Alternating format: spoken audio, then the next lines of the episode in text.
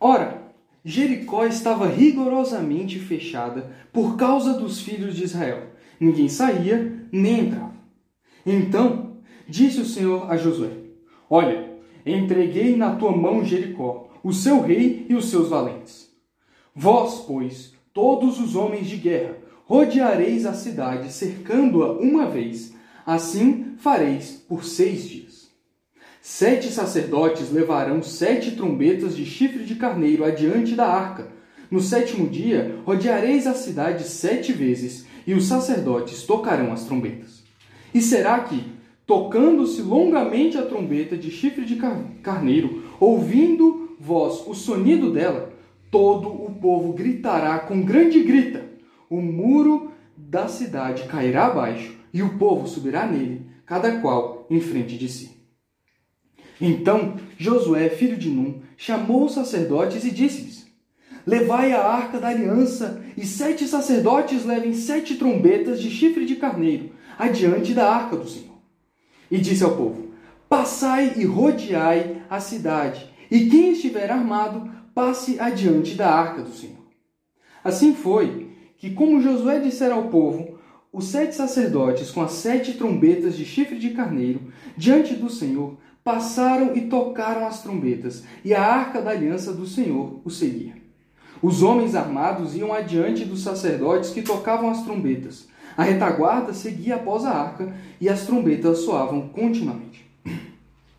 Porém, ao povo ordenara Josué, dizendo: não gritareis, nem fareis ouvir a vossa voz, nem sairá palavra alguma da vossa boca, até o dia em que eu vos diga: gritai. Então gritareis. Assim, a arca do Senhor rodeou a cidade, contornando-a uma vez. Entraram no arraial e ali pernoitaram. Levantando-se Josué de madrugada, os sacerdotes levaram de novo a arca do Senhor. Os sete sacerdotes que levavam as sete trombetas de chifre de carneiro diante da arca do Senhor iam tocando continuamente. Os homens armados iam adiante deles, e a retaguarda seguia após a arca do Senhor, enquanto as trombetas soavam continuamente.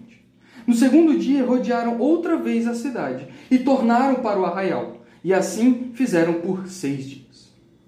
No sétimo dia, madrugaram ao subir da alva, e da mesma sorte rodearam a cidade sete vezes. Somente naquele dia rodearam a cidade sete vezes. E sucedeu que, na sétima vez, quando os sacerdotes tocavam as trombetas, disse Josué ao povo: Gritai, porque o Senhor vos entregou a cidade. Porém, a cidade será condenada, ela e tudo quanto nela houver. Somente viverá Raabe, a prostituta, e todos os que estiverem com ela em casa porquanto escondeu os mensageiros que enviamos. Tão somente guardai-vos das coisas condenadas, porque, tendo-as vós condenado, não as tomeis. E assim tornei, torneis maldito o arraial de Israel e o confundais. Porém, toda prata e ouro e utensílios de bronze e de ferro são consagrados ao Senhor, irão para o seu tesouro. Gritou, pois, o povo, e os sacerdotes tocaram as trombetas.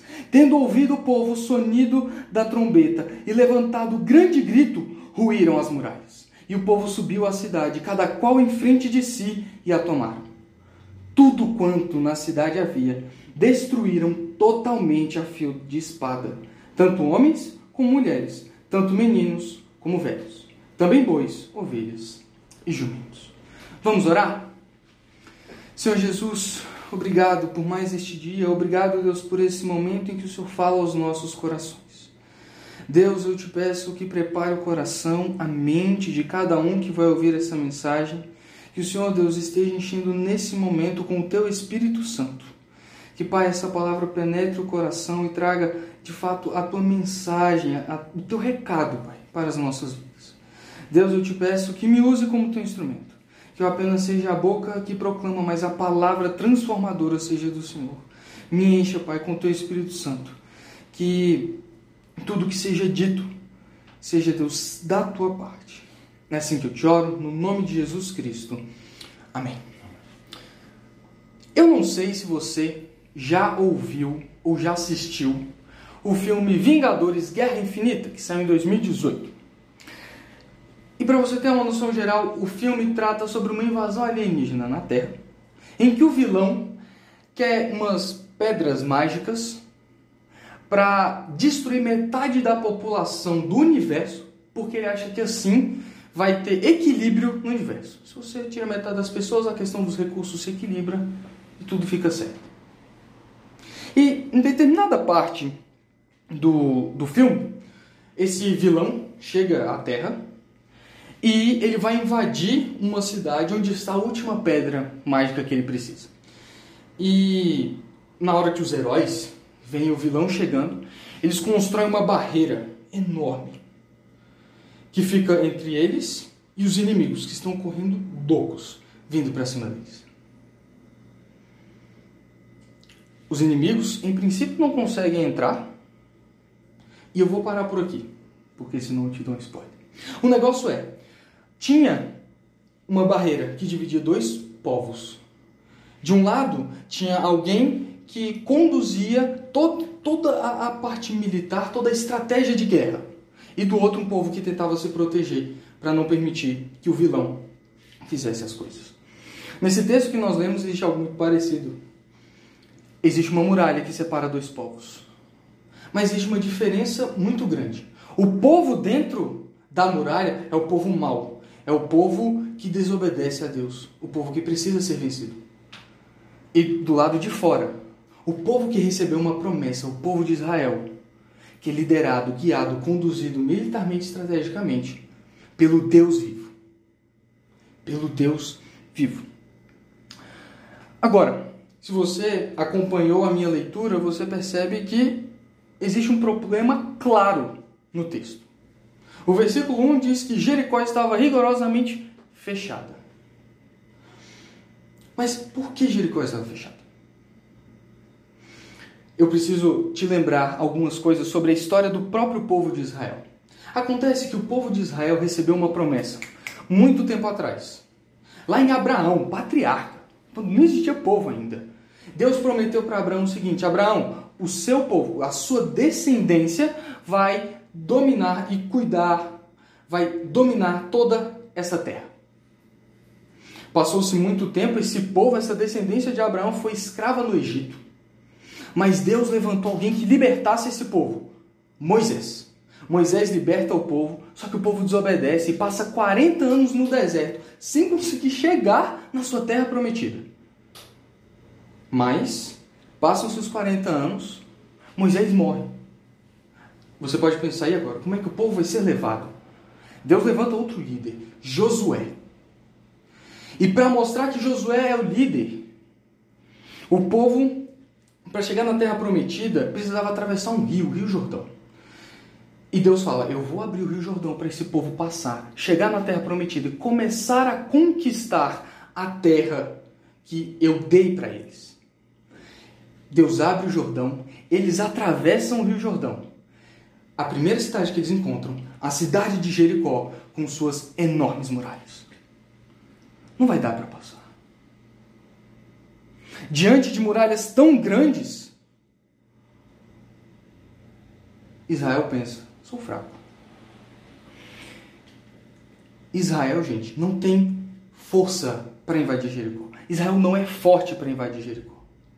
São muralhas muito grandes. A Bíblia, no capítulo anterior, diz que casas eram construídas em cima dessa muralha, de tão grande que ela era. Israel é muito fraco para conseguir derrubar muralhas tão grandes. Muralhas tão grandes. E se você parar para pensar, o povo de Israel não é um povo organizado que você pode dizer, não, mas eles eram um povo grande. Isso é um povo muito grande de lá mas eles não tinham nem armas, tanto que é só um grupo que vai na frente com as armas. Eles não eram uma nação ainda, eles tinham algumas regras, mas regras que deveriam ser implantadas quando eles estiverem sem na terra. Eles são um povão, um povo muito grande, numa nação organizada. Eles não têm força. Eles não têm força para vencer a cidade de Jericó. Agora, você e eu Passamos por isso também. Muitas vezes você e eu nos vemos fracos. E você e eu somos fracos. Você e eu estamos enfrentando uma pandemia. E parece que por mais que a gente tome protocolos de segurança, que nós procuremos lutar contra esse vírus, ele nos ignora. Continua contaminando pessoas, continua matando pessoas e nós somos fracos. A gente não consegue lutar contra algo tão invisível para nós. Mas se você acha que a pandemia é muito abrangente, pense no seu dia a dia. Os conflitos que você enfrenta no trabalho, os problemas familiares que você vive. Quando nós não conseguimos resolver essas coisas, nós falamos: eu sou tão fraco. Será que eu vou dar conta de sair dessa? Quando a gente olha um semestre carregado de leituras, quando nós percebemos que talvez a gente não vá tão bem naquela prova, eu sou muito fraco. Será que eu deveria estar aqui? Será que isso aqui é para mim mesmo? Você e eu somos o tempo todo aqueles que percebem a própria fraqueza. E fica então para nós uma, uma, necessidade, né? Parece que surge em nós uma necessidade. Como é que nós podemos ser fortalecidos? Como é que nós podemos ser fortes para encarar a vida? E claro, a Bíblia nos dá a resposta, nos dá a solução. O nosso texto mostra como Israel é fraco, mas ele é fraco nas mãos de um Deus forte. Logo, Deus fortalece Israel. Deus fortalece Israel. Porque a partir do versículo 2, Deus começa a agir. Ele começa a, a, a orientar o povo dele. Ele está próximo e ele orienta o próprio povo em como deve agir. É muito parecido com o que o Thanos, no filme dos Vingadores, faz, orientando todo o seu exército, falando ataque aqui, ataque cá, vão com mais força aqui. A diferença é que Deus é bom e ele sabe o que entregar ao seu povo. Não são motivos egoístas. Na verdade, faz tudo parte do plano redentivo dele. Mas o que nós percebemos então é que Deus faz uma promessa logo de cara. Ele diz assim no versículo 2: Então disse o Senhor a Josué: Olha, entreguei na tua mão Jericó, o seu rei e os seus valentes. E se você para para pensar comigo, Deus dá, depois desse versículo, uma estratégia que não é muito comum. Deus vira e fala assim: Ó, povo, meu povo, Josué, é o seguinte: organiza todos os homens de guerra. No meio deles tem que estar a arca da aliança. Na frente deles, sete sacerdotes com sete trombetas. Na frente e atrás da arca tem que estar o povo. E vocês vão dar uma volta por seis dias. E no último dia, no sétimo dia, vocês vão dar sete voltas. Depois que vocês terminarem de dar as sete voltas, vocês vão ouvir as trombetas e vão gritar. E nesse momento, as muralhas vão cair. Não é o tipo de estratégia que eu e você pensaríamos. Talvez a gente pensasse de, ah, não sei, vamos construir umas catapultas ou vamos jogar coisas por, por cima, vamos tentar queimar a porta, vamos tentar entrar de algum jeito. Mas Deus orienta o povo dele, Deus fortalece, é a força de Israel nesse momento, e ele dá essa orientação. Josué parece nem pensar duas vezes. Ele vai e começa a organizar tudo. E ele faz exatamente como Deus mandou. Por seis dias, eles se levantam de manhã, dão uma volta em Jericó e voltam. No sétimo dia, eles dão sete voltas.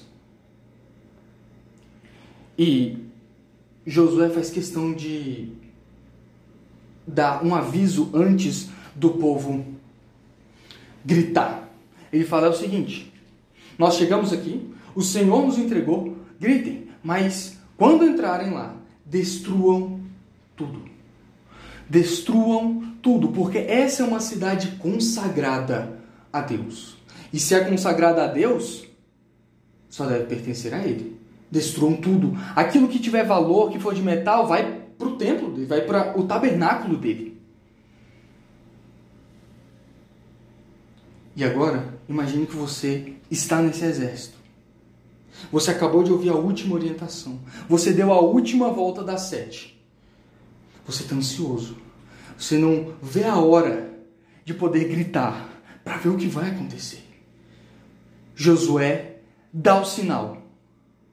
As trombetas começam a tocar. Você escuta, começa a gritar. E você está gritando e do nada você para de ouvir a sua voz. Porque o som da muralha caindo à sua frente é muito maior do que a sua voz. Deus cumpriu aquilo que ele prometeu. E pela forma como a Bíblia conta, me parece que Deus derrubou essas muralhas como nós esbarramos num castelo de areia e a gente bate com a mão assim e tudo é destruído. Deus é a força de Israel. Ele é quem conduz, é quem guia, é ele quem está agindo o tempo todo. Ele está no meio do seu povo. Deus é a força, é Ele quem fortalece Israel. A boa notícia? Comigo e com você também é assim. Você e eu temos a presença de Deus conosco o tempo todo. Assim como a arca estava com o povo o tempo todo. Deus é quem nos fortalece diariamente. Deus atua na nossa vida de diversas maneiras. Algumas vezes nós não entendemos muito bem o que Ele está fazendo.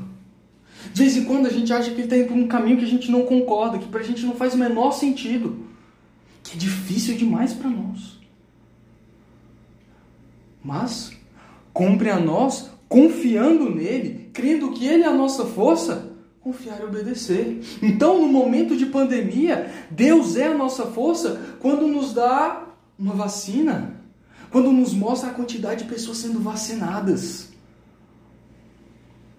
Deus é a nossa força quando nós, nos nossos problemas diários, no trabalho, na família, conseguimos, por ordem dele, conversar com quem nós temos um conflito e resolver como ele orienta.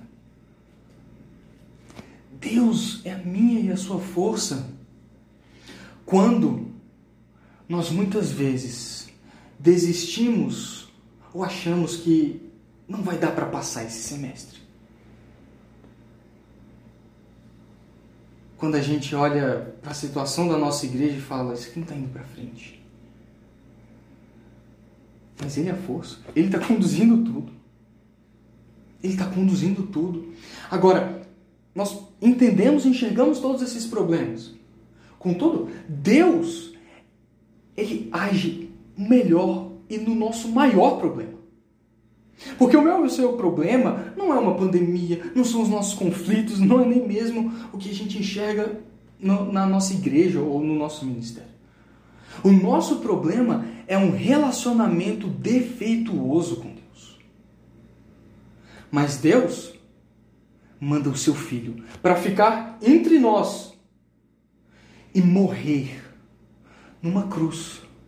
E quando Jesus morre na cruz, ele grita: Está consumado! E nessa hora, as muralhas de pecado que separam a minha e a sua vida de uma vida com Deus são destruídas na hora.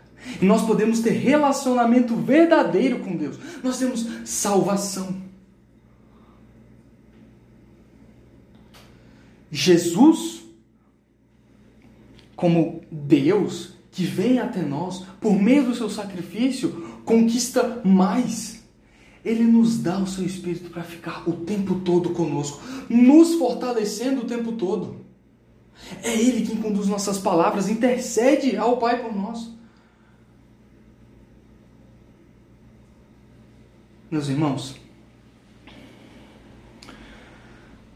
Jesus como nosso Salvador, como o Deus conosco, Emmanuel, ele conquista para nós o céu, derrubando um muro de pecado.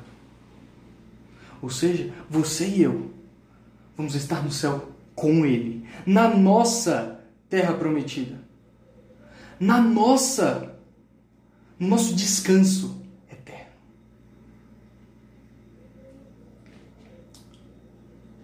Meus irmãos, até aqui nós percebemos que existem duas realidades que são afirmadas pelo apóstolo Paulo lá em 2 Coríntios 12, 10, que diz o seguinte: Por isso, por amor de Cristo, regozijo-me nas fraquezas, nos insultos, nas necessidades, nas perseguições, nas angústias, pois quando sou fraco é que sou forte.